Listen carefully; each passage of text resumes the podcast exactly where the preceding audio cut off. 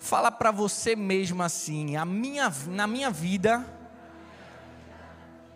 eu dependo disso. Fala mais forte: na minha vida, eu dependo disso. Esse é o tema da mensagem de hoje. Sua vida depende disso. Pode ter certeza que a mensagem de hoje vai mexer com as nossas estruturas, porque já mexeu com a minha e pode ter certeza que vai mexer com a sua. Porque o tema é forte, mas carrega uma grande verdade para as nossas vidas. A nossa vida espiritual depende dos princípios e valores que vão ser falados aqui, que vamos aprender hoje aqui nessa mensagem. E nós vamos falar nada mais, nada menos do que vida devocional. Eu tenho umas pessoas que ficam, deu uma olhada para o lado, deu uma mexida, porque lembrou que não parou para dar uma orada, não parou para ler a Bíblia. Mas não se preocupe, porque se você não separou o seu tempinho hoje, eu tenho certeza que depois da mensagem de hoje, nunca mais você vai deixar de ter o seu momento devocional. Nunca mais você vai abrir mão do seu tempo com Deus. Porque eu preciso que, eu preciso que você entenda algo muito importante. Porque o devocional é para a vida espiritual, da mesma forma como o alimento físico é para nossa é para o nosso corpo. Se a gente não se alimenta, se a gente não não cuida da nossa alimentação, nós ficamos fracos e adoecemos, não é verdade? Mas se a gente deixar de ter o nosso momento devocional, de alimentar o nosso espírito, nós vamos acabar perecendo. E eu vou fazer uma pergunta para você e você pode responder para você mesmo. Como está a sua vida espiritual? Quanto tempo você tem investido no seu relacionamento com Deus? Se oração fosse alimento, quanto que você pesaria? São perguntas fortes, mas são perguntas necessárias para a gente se analisar todos os dias.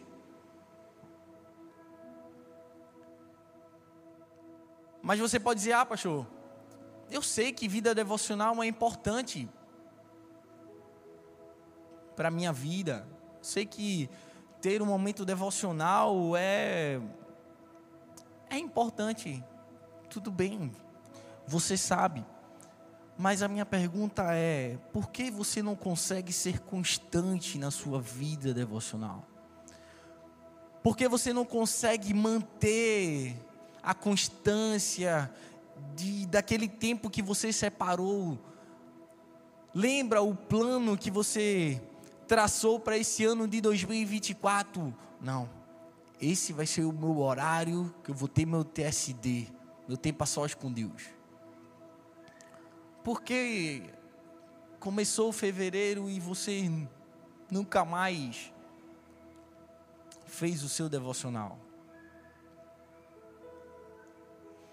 A gente sempre fala aqui na igreja um princípio que o nosso paizão, nosso pastor Arthur, transmite para as nossas vidas, que é sem Bíblia não tem, sem Bíblia não tem.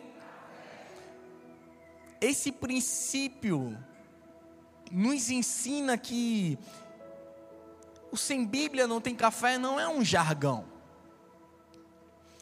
é um estilo de vida. O sem Bíblia não tem café não fala sobre a restrição de um alimento ou de uma refeição, não. É simplesmente sobre a necessidade diária de um alimento espiritual. 2024 já começou, meu irmão, e nós já começamos ou recomeçamos o nosso tempo a sós com Deus. Como eu falei, todos os anos, todo início de ano, nós colocamos como meta buscar mais a Deus, ler a Bíblia, ter um tempo a sós com Deus, mas por que nós começamos e não continuamos? Manter-se conectado com Deus é uma tarefa que existe, exige um cumprimento diário, comprometimento diário. É um compromisso que a gente assume com o nosso Deus, para que a gente possa estabelecer um relacionamento. Porque só há relacionamento quando há contato diário, é verdade ou não é? Não tem como eu dizer que eu me relaciono bem com as pessoas se eu não tenho um contato, se eu não converso, se eu não falo. Não tem como eu dizer que eu tenho um relacionamento com Deus se eu não paro para falar com Ele ou simplesmente parar para ouvir o que Ele tem a dizer para nós. Devocional deriva da palavra devoção, que significa apego sincero e fervoroso a Deus. Então nós podemos definir que Devocional é o período de tempo em que uma pessoa separa para se dedicar aos assuntos espirituais. Ou seja, investir momentos de contato, em contato com o divino. E eu pergunto mais uma vez: será que nós temos tido esse tempo de devoção a Deus?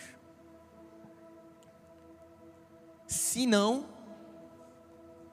hoje, nós vamos começar a ter, amém? Tenho certeza que depois da mensagem de hoje, ao sair daqui, você não vai mais abrir mão desse tempo precioso com Deus. Porque a nossa vida depende disso. A nossa vida depende desse tempo de comunhão com Deus. Assim como o alimento físico pode gerar vida ou destruição para o nosso corpo, o alimento da alma e do espírito também define o nosso resultado. Ou seja, lá em João 6,57, Jesus fala: Assim como o Pai que vive me enviou, e igualmente eu vivo pelo Pai, também quem de mim se alimenta, por mim viverá. Ou seja, onde nós temos colocado o nosso foco? Com quem nós estamos nos relacionando? Quando você acorda, qual é a primeira coisa que você faz? Você tem se alimentado de quê? Quais os hábitos que estão ocupando o tempo, a maior parte do seu tempo? Essas são perguntas que nós precisamos fazer todos os dias. Porque é com essas perguntas que nós podemos definir como estamos preenchendo a nossa vida, como estamos nos preenchendo por dentro. Porque as tarefas são tantas nos nossos dias dias. Nos ocupamos com tantas coisas que às vezes é difícil definir quais são as prioridades nas nossas vidas. E o inimigo ele sempre vai procurar uma brecha para poder colocar o, o lixo dele, para tentar ocupar um espaço que deveria ser do nosso Deus. Mas essa brecha ela só é aberta por nós. Precisamos entender que qualquer brecha na nossa vida, nós somos os responsáveis por abrir ela. A partir do momento em que nós deixamos a nossa mente expostas para as ideias, para os planos do diabo. Por isso a palavra de Deus deve ser a nossa primazia. Deve ser a primeira coisa que precisamos desejar ao acordar, ao abrir nossos olhos e agradecer a Deus pela oportunidade, por mais uma oportunidade de respirar e poder adorar Ele. Deus, Ele é bom e trabalha em nosso favor. Satanás é que vai estar tá trabalhando o tempo todo para nos destruir, para que nós não possamos ter e viver esse tempo de relacionamento com Deus. Nós é que definimos as nossas prioridades. Então nós precisamos dar o nosso melhor para Deus. Dedicar o melhor para Ele, separar um tempo para Ele sempre. Nós precisamos posicionar os nossos pensamentos para o alto. Nós não podemos ser passivos com o mundo, mas pedir a Deus discernimento sobre, sobre todos os nossos pensamentos e descartar tudo aquilo que vem do inimigo. Nós precisamos entender que quando nós nos alimentamos da palavra, Deus enche a nossa vida. Quando nós buscamos nele, nós enchemos a nossa vida com as coisas dele, do alto, nos enchemos de Deus. E se você diz que ama Jesus, você precisa ter uma vida devocional. Essa é a forma mais genuína de você demonstrar amor. É pelo tempo que você se dedica a Ele.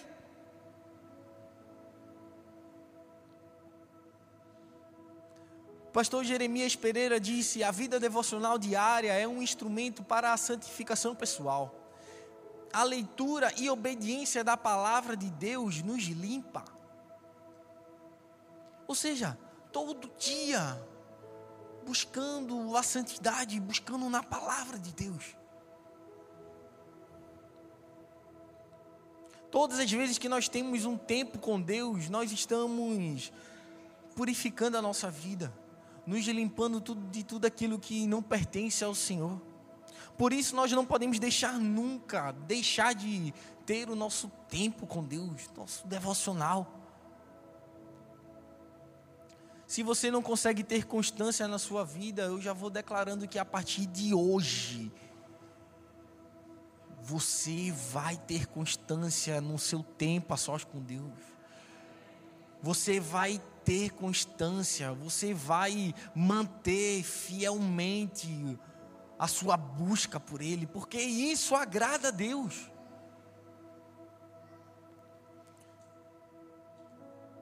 Deus vai fazer algo tão grande quando você começar a, a dedicar esse tempo a Ele.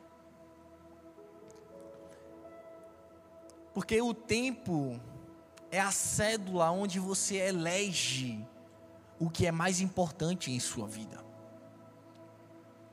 É através de como nós administramos o tempo em que determinamos o que é importante na nossa vida. E se você está aqui, eu creio que você prioriza o que é mais importante na sua vida, é Jesus. Mas não pode ficar apenas aqui. Porque tudo aquilo que a gente investe cresce. Então precisamos investir mais tempo em Deus para a gente crescer mais no conhecimento da Sua palavra. Então continue investindo tempo. Não somente duas, três horinhas na semana, quando você vem aqui para os cultos. Não. É orar sem cessar. É nos, nas suas horas vagas que você prioriza Ele, a presença dEle. Deixa eu dar um exemplo para você. Você sabia que o alongamento é um exercício físico desenvolvido especialmente para aquecer e preparar a musculatura para uma atividade, para receber algum, para o músculo receber uma atividade mais intensa. Por isso que nós como vamos treinar eu declaro todo mundo aqui faz exercício físico para preparar o seu corpo. Mas quando nós vamos treinar, nós fazemos alguns alongamentos. Para quê? Para não ocorrer uma lesão. Eu acredito que alguém já viu uma pessoa se lesionar fazendo um treino porque simplesmente não alongou ou fez um alongamento incorreto, mas o alongamento já é para preparar aquela musculatura para receber alguns esforços a mais. E no dia a dia a gente vai enfrentar algumas situações que se assemelham a um exercício físico, ou seja, quando a gente vai treinar pela primeira vez, no outro dia a gente fica com os músculos todo dolorido, é verdade ou não é? Mas a gente se alonga antes para a gente receber essas doses doloridas de esforço. Mas no nosso dia a dia não é diferente. No nosso dia a dia a gente vai enfrentar situações dolorosas, mas que vai nos fazer crescer. Porque os exercícios físicos fazem com que a nossa musculatura cresça. E se a gente exercitar a nossa busca, nosso estudo, nosso conhecimento, nós dedicamos em buscar a Deus, nós vamos crescer espiritualmente. E vamos estar prontos para enfrentar essas dificuldades que vão aparecer no nosso dia a dia. Você já reparou uma pessoa que se estressa com nada, por qualquer coisa, besteira? Simplesmente por quê? Porque ela não faz alguns alongamentos. O básico de orar, se dedicar, consagrar o seu dia a Deus, jejuar, ler na palavra. Certa vez eu ouvi que a primeira hora do nosso dia é o leme do dia. A primeira hora é o leme do dia. Ou seja, os primeiros momentos do nosso dia vão definir como será o todo o restante. Será que nós estamos acordando assustados, estressados porque perdemos a hora, dormindo pouco ou simplesmente estamos acordando e glória a Deus. Eu me alegro e me regozijo nesse dia porque esse dia foi o Senhor que fez. As primeiras horas do nosso dia vai definir o restante. Por isso que por muitas das vezes pessoas têm perdido a cabeça por qualquer coisa. Nós precisamos ter o cuidado com o nosso espírito da mesma forma como nós cuidamos do nosso corpo. Por quê? Nós procuramos nos alimentar, é verdade ou não é? Três refeições durante o dia, isso é o básico. Né? Três refeições, fora o dia que a gente está no líquido. nós tomamos banho, nós cuidamos do nosso corpo, é verdade ou não é? Da mesma forma, nós precisamos cuidar do nosso espírito e não deixar que falte essas refeições, esses cuidados com o nosso espírito, que é o que? Buscar a Ele, parar, orar, ler a Bíblia.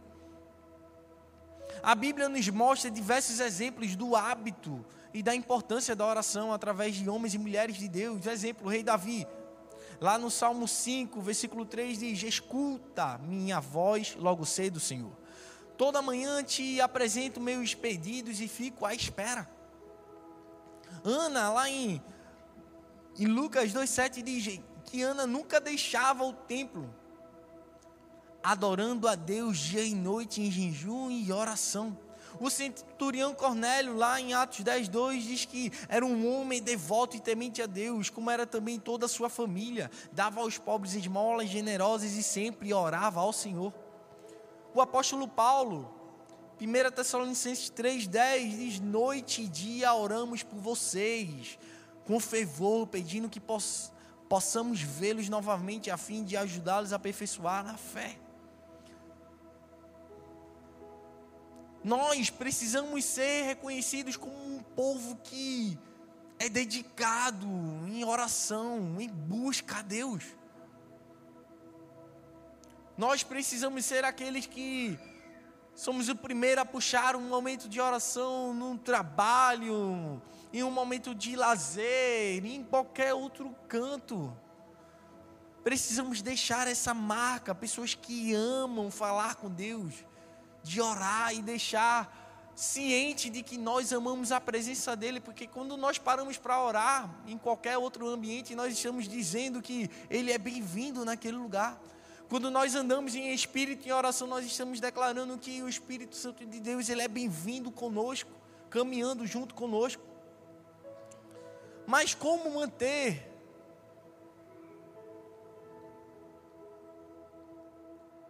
esse tempo, como ter uma vida, como ter uma rotina? Primeiro comece do jeito que você está, irmão.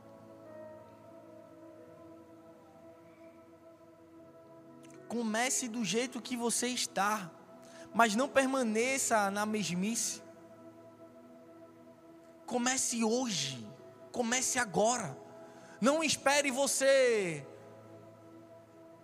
ter um, um conhecimento maior da palavra, não. Comece do seu jeitinho. Lendo um versículo, depois você lê dois, três, daqui a pouco você está lendo um capítulo completo. Mas você precisa começar agora. Nós devemos buscar um relacionamento com Deus agora. Não esperar as circunstâncias melhorar, não. Precisamos começar agora, precisamos ter esse senso de urgência, de, de buscar a presença dEle agora. Oração e leitura da palavra, meditação bíblica e louvores a Deus. Isso é ter uma vida devocional a Ele. Mas por muitas das vezes nós não conseguimos ver o, os frutos do Espírito brotando naturalmente na nossa vida porque nós não temos uma vida de devoção a Deus, uma vida devocional de busca a Ele. Às vezes paramos e pensamos, meu Deus, eu estou me sentindo frio, estou me sentindo morto, porque porque nós não temos o hábito de orar, de buscar, de conhecer a palavra. Como falei, da mesma forma que nós temos o hábito de comer três vezes ao dia, de nos alimentar, hábito de tomar banho, hábito de escovar os dentes, nós precisamos ter o hábito de buscar na palavra, de ler, ter essa fome, essa sede da presença de Deus. É sair daqui achando que o culto foi pouco e querer mais e buscar mais. Comece do jeito que você está, mas não permaneça na mesmice. Comece entendendo as suas limitações, mas não deixe ser paralisado por elas. Não olhe para uma pessoa que já tem um, uma vida de de devoção a Deus, de leitura da palavra, não se compare com ela, que você vai acabar se frustrando. Às vezes a gente quer fazer tudo de uma vez e infelizmente nós paramos por falta de força. Começa devagar. Ah, tem gente que lê um livro por semana aí, começa a ler um capítulo por dia devagarzinho. Começa pelos livros menores. Porque assim quando você acabar um capítulo, você vai já tem uma conquista e puxa, acabei um, começar outro. Mas entenda a sua limitação. Não tente começar tudo de uma vez. Se você começar a ler, um exemplo, 10 capítulos por dia, você começa bem em um dia, você começa, continua no segundo, no terceiro, mas no quarto, cinco, você vai acabar cansando e vai acabar desistindo, parando. E não é isso que Deus quer. Certa vez ouvi uma frase que diz que o fracasso acontece mais frequentemente por falta de energia do que por falta de capital. A questão não é somente ler,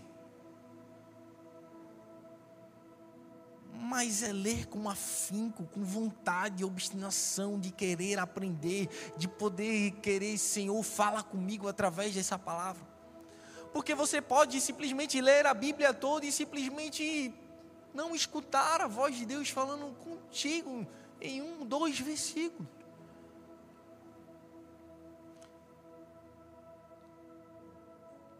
Certa vez eu li uma, uma historinha que diz que um consultor administrativo chamado Yves Lee ele encontrou com um homem que lhe pediu um conselho. Ele gostaria de ser mais produtivo. Ele sorriu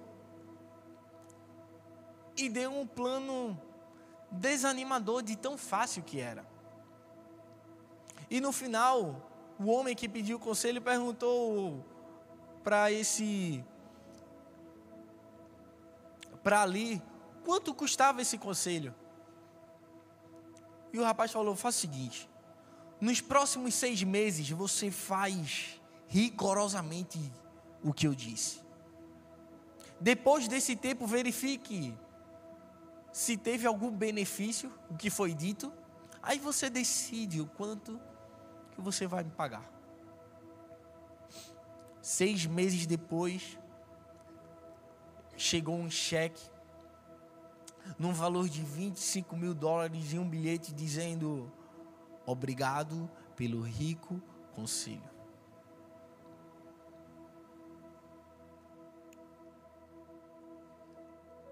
Sabe qual era o conselho? Antes do seu dia acabar, liste seis coisas que vai ser prioridade, que você precisa fazer no seu próximo dia. E tente fazer essas seis coisas, colocar como prioridade e cumprir elas. Por muitas das vezes nós não fazemos isso na nossa vida. Vivemos um dia após o outro sem determinar, sem planejar, sem determinar o que é importante, o que é prioridade e o que não é. O tempo, ele é a matéria-prima de tudo. É através de como separamos, organizamos o nosso tempo que podemos determinar aonde nós vamos chegar na intimidade e busca com o Senhor. C.S. Lewis menciona que Cristo diz: Me dê tudo eu não quero apenas um pouco do seu tempo, do seu dinheiro, do seu trabalho. Eu quero você. Deus, Ele quer tudo de nós. Ele não quer simplesmente que você venha receber uma palavra aqui de duas horinhas. Ele não quer simplesmente que você cumpra uma tabela de abrir o devocional, ler o devocional, a leitura do dia e fechar e ficar por isso mesmo. Deus ele quer mais que isso. Deus ele quer intimidade. Ele quer ver a nossa dedicação, a nossa entrega, a nossa busca na palavra de querer ouvir a voz dele. E em segundo lugar, seja constante. Seja constante. Independente se você estiver com vontade ou não, estiver cansado ou não, seja constante. Romanos 5, 3 e 4 diz assim: Sabendo que a tribulação produz a perseverança, e a perseverança produz a experiência. Isaías 40, 29 diz: Dá força ao cansado e multiplica o poder ao que não tem nenhum vigor. Ei, a Bíblia diz que a perseverança produz experiência. Então, se nós continuarmos firmes, nós ganhamos experiência naquilo pelo qual nós estamos passando. Aí você pergunta, muitas vezes nos pegamos perguntando: ah, por que eu estou passando por isso? Por que isso comigo? Eu não sei o que Jesus está querendo falar comigo através disso. Ei, Deus ele está te dando experiência. Deus ele está te capacitando.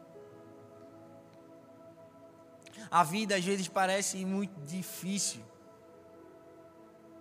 Mas nós precisamos fazer mesmo quando a gente não quiser.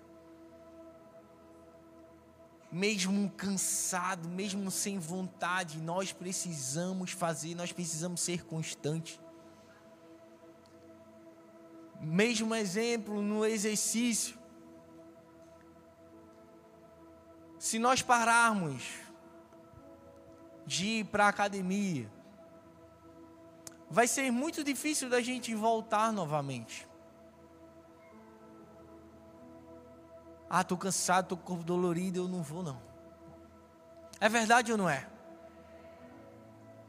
Mas se a gente for, mesmo sem querer, você pode perceber que nesse mesmo dia, você vai perceber que valeu a pena ter ido.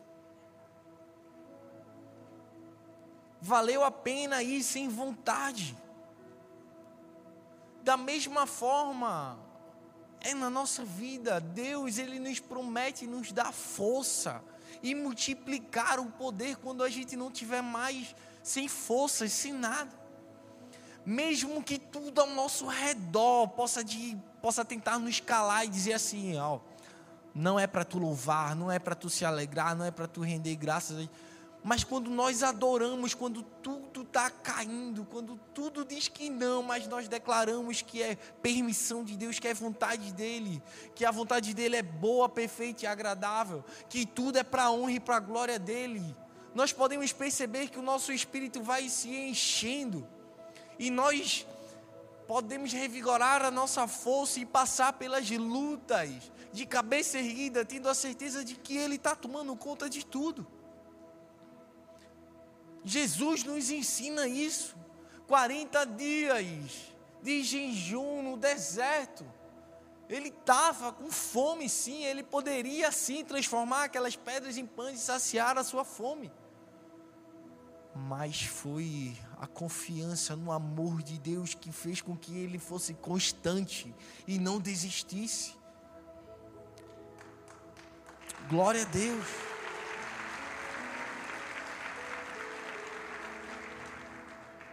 Em 2 Tessalonicenses 3,5, Paulo diz: Ora, o Senhor conduz ao vosso coração o amor de Deus e a constância em Cristo. É o nosso maior exemplo. Constância. Constância é, no Novo Testamento significa estabilidade, paciência, lealdade, perseverança, firmeza. Ou seja, constância é a característica da pessoa que não se desvia do seu propósito. Quando nós somos constantes, nós mostramos a nossa lealdade na palavra, lealdade a Deus. Constante na nossa fé. Declarando naquilo que nós confiamos. Jesus é o nosso maior exemplo de constância ele foi constante ao ponto de continuar nos amando de tal maneira que não desistiu da cruz.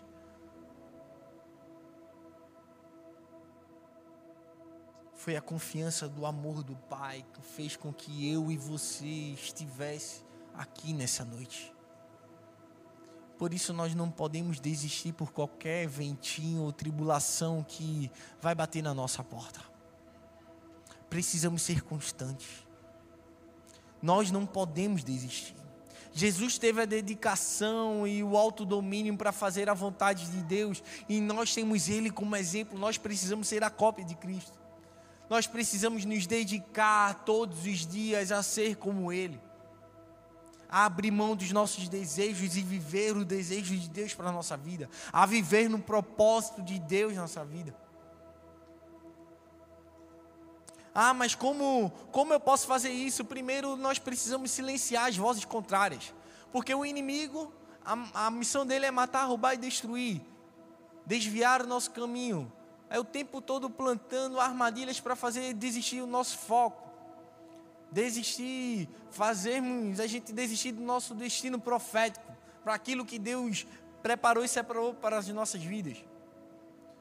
Outra coisa que nós, além de não dar ouvido às vozes contrárias, às vozes que roubam vão roubar, vão tentar roubar a nossa fé, roubar as verdades de Cristo, nós precisamos continuar nos movimentando. Nós não podemos parar. É continuar seguindo firme. Mesmo que as pessoas em nossa volta estejam desistindo, parando, estão fracas, mas nós precisamos continuar nos movimentando. O sucesso nasce do querer, da determinação, da persistência. Eu nunca ouvi falar de alguém que que procrastina chegar ao sucesso de forma alguma. Grandes homens, líderes, estão onde estão vivendo o que estão vivendo porque não pararam, sempre se movimentando. Hoje nós estamos onde estamos e não paramos aqui. Estamos nos movimentando como igreja. Que nós declaramos que é de Paulista para o mundo, estamos vivendo essa promessa, mas nós não nos contentamos com isso, nós queremos mais, porque é para Deus. Mas nós estamos sempre em movimento. Começamos em uma caixa d'água e hoje nós estamos pisando em uma terra prometida. Mas não ficou por aqui. Esse complexo ainda está em construção. Outra coisa é que todas as vezes quando a gente escolhe continuar se movimentando, escolhe continuar caminhando em direção a Deus, nós queremos que Ele viva dentro de nós, manifestando o seu poder e a sua glória. E em terceiro e último lugar, não robotize a sua relação com Deus. Apocalipse 2, 4, 5 diz: Contra você, porém, tenho isto. Você abandonou o seu primeiro amor. Lembre-se de onde caiu. Arrependa-se e pratique as obras que praticava no princípio. Se não se arrepender, virei a você e tirarei o seu candelabro do seu lugar. Nós não podemos nos acostumar com com a presença dele. Nesse texto, o povo de Éfeso recebe uma advertência. Uma advertência do Senhor de que estariam perdendo a essência, a essência do qual fez eles chegarem onde eles chegaram. E esse é a advertência de Deus para a nossa igreja hoje. Não é porque chegamos aqui na terra prometida que estamos com tudo lindo, organizado, ar-condicionado, cadeiras. Não temos o trabalho de desmontar e montar, está tudo guardadinho. Que nós vamos perder a essência do serviço e amor por Deus. Nós não podemos perder a essência que nos motivava todos os dias.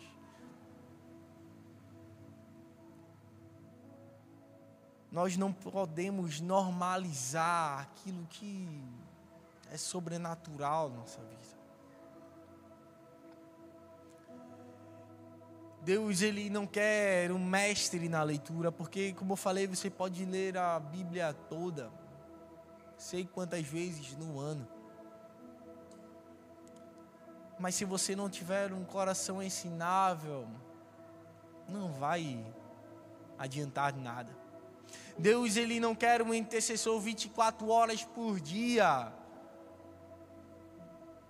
mas que vive uma vida mecânica. No céu não existe ranking de que mede o desempenho, o intelecto, não. Mas há um livro que anota as obras feitas com o coração.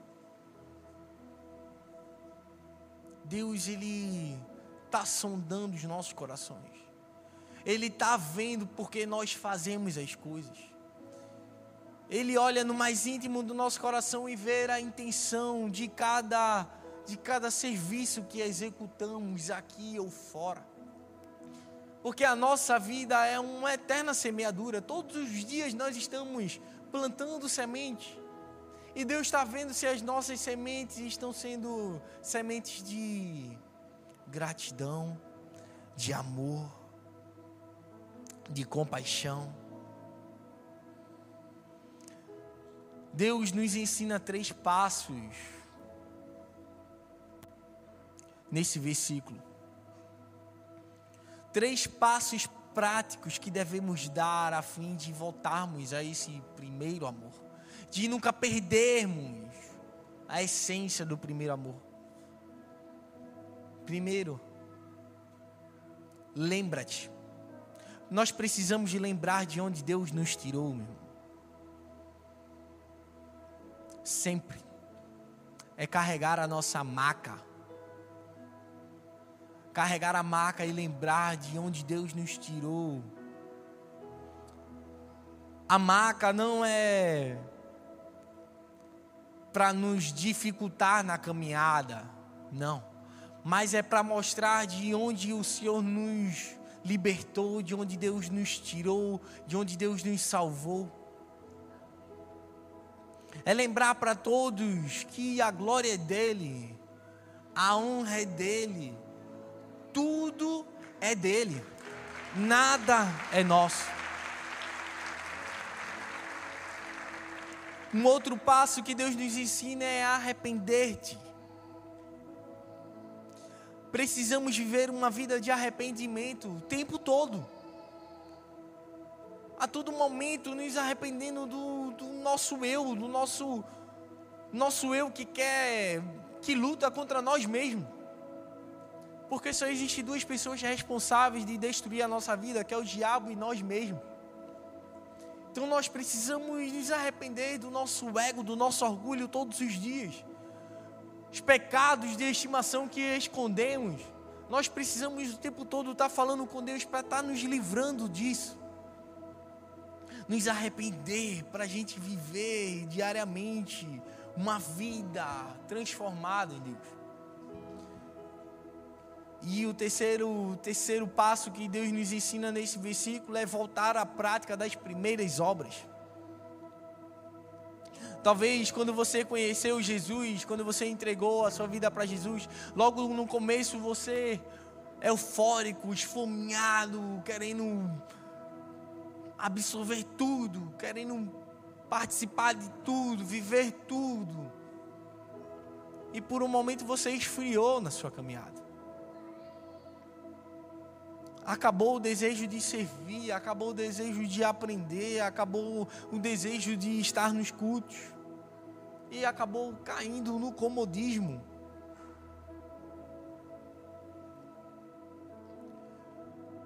Jó declarou que conhecia a Deus apenas de ouvir, mas agora os seus olhos o podia ver, com os seus olhos podia ver.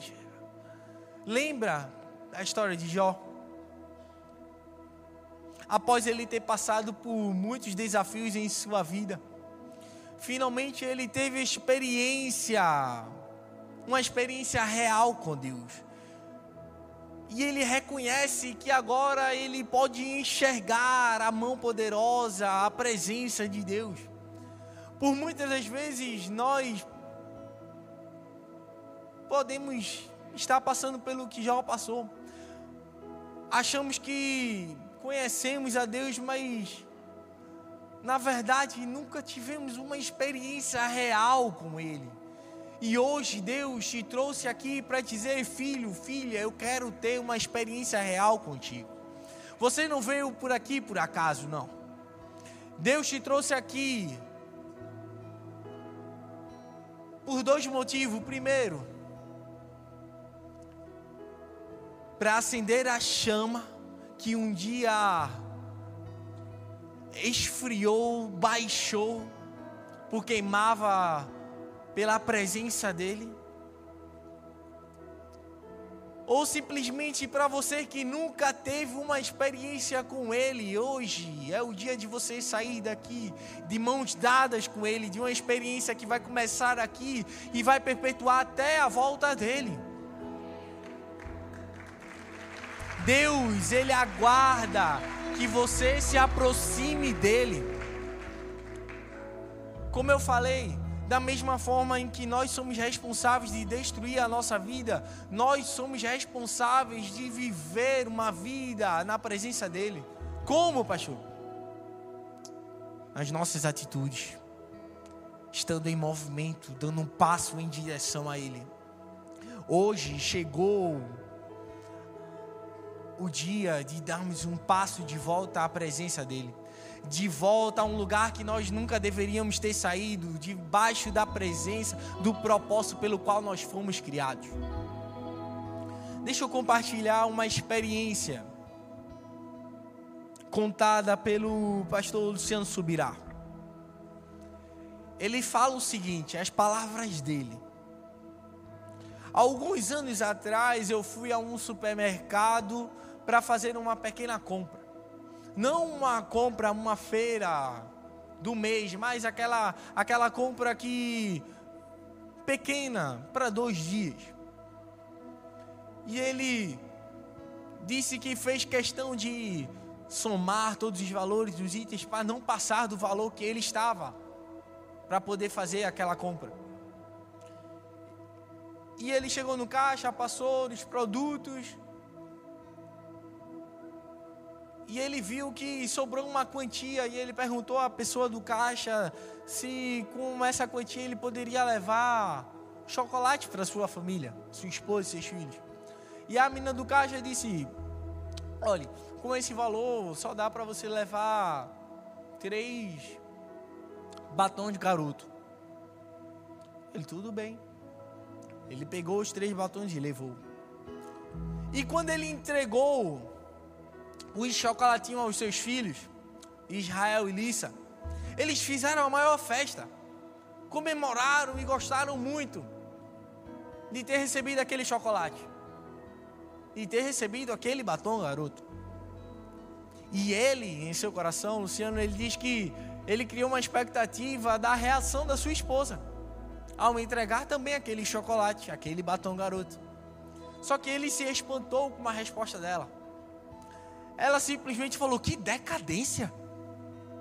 E ele, espantado com a resposta, ele tomou um susto. E, como assim? Ele perguntou: Como assim? Que decadência? E a resposta dela foi o seguinte: No início, quando começamos a namorar, você me trazia bombons da Copenhagen.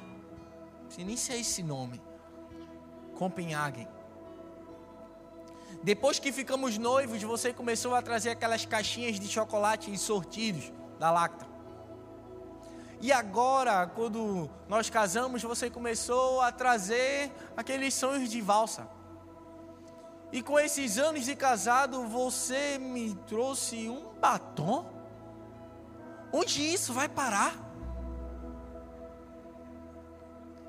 Naquele momento, eles começaram a rir como nós estamos rindo agora. Mas ele refletiu e viu que era uma verdade. E ele pediu perdão à sua esposa e prometeu resgatar alguns valores que foi deixado de lado. Valores de expressão e de valorização do carinho. Talvez hoje eu e você esteja passando por isso. Por um momento deixamos de valorizar a presença e de expressar o carinho, expressar nossa gratidão pelo que Deus fez na nossa vida. Por um momento deixamos de agradecer a Ele pelo, pelo alimento, simplesmente sentamos na mesa, comemos e nem agradecemos não agradecemos pelo transporte, pela roupa que vestimos, pela sandália que calçamos, pelo ar que respiramos. Por um momento deixamos de expressar a nossa gratidão a Deus pela nossa vida.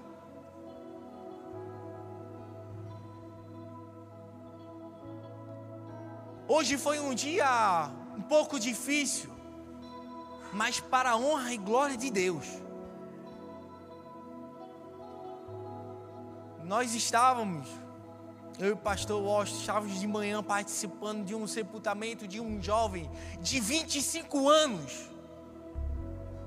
Jovem.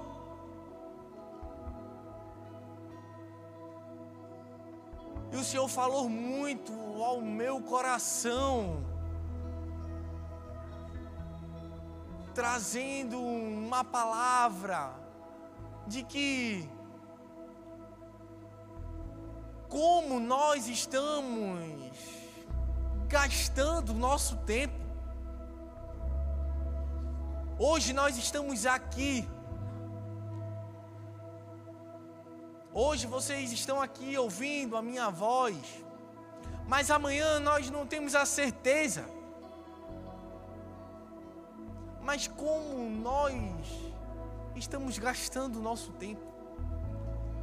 Nós precisamos sair daqui tendo a certeza que estamos gastando o nosso tempo, a nossa vida que é tão curta. Para o louvor e glória do nome do nosso Deus.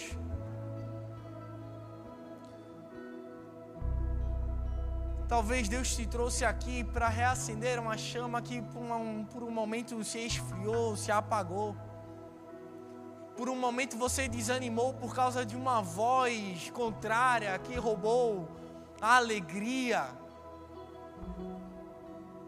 Deus te trouxe aqui para te colocar no centro, de volta no centro da vontade dEle. Fica de pé no seu lugar.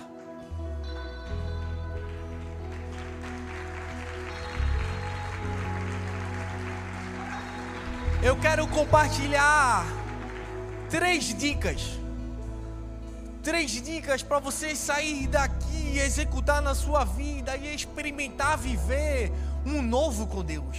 Primeira, todas as vezes que você perceber que você está muito ocupado, comece a listar seis coisas que estão roubando a presença de Deus de prioridade na sua vida. É o que? É o celular? É a Netflix? É um, um jogo? Você precisa listar seis coisas que roubam a sua atenção de você se dedicar a Deus. Segunda dica: crie um hábito semanalmente de organizar o seu dia com antecedência. Amanhã de manhã eu vou acordar de tal hora. E de tal hora a tal, tal hora eu vou orar, vou louvar, vou ler, eu vou buscar e me dedicar a Deus. E você começa a planejar o seu dia. Se organize, determine a sua prioridade nos seus dias. Já acorde sabendo de que você vai acordar e as primeiras horas do seu dia é de dedicação a Ele. E terceira dica, estipule um cronograma de leitura, semanal, diário, não importa. Mas comece hoje, comece de pouquinho até que vire um hábito. Comece com livros pequenos, porque quando você termina, eu lembro quando eu terminei o meu primeiro livro pequenininho, eu comemorei tanto e já fiquei com vontade de começar outro. Comece com um pequeno. Você vai se sentir instigado a ler mais. Comece a ler um livro da Bíblia, um menorzinho, que chame a sua atenção. E além disso, não negocie seu tempo. Não negocie seu tempo com o diabo. Não deixe os ladrões, não deixe que o ladrão do tempo roube aquilo que você planeja a dedicar-se a Deus. Deus te trouxe aqui com um propósito. Deus te trouxe aqui com um propósito quer trazer vocês de volta ao centro da vontade dele. Então decida hoje correr de volta para a presença dele. A partir desse momento, esse louvor vai ser entoado, então faça dele a sua oração. Se entregue verdadeiramente.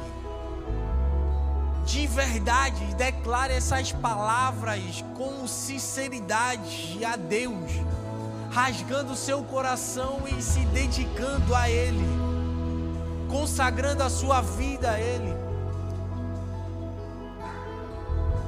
dando o primeiro passo, se movimentando em direção a Ele, para viver o sobrenatural de Deus.